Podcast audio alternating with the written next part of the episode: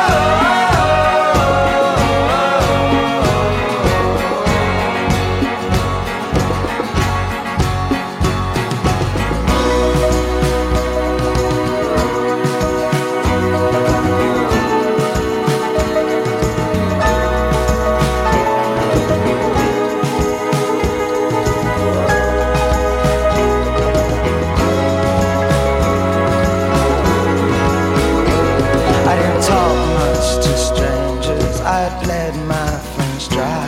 Oh, hard, hard living. Yet I was hardly alive. Oh, but I kept on rolling. And now I know why. Oh, the storm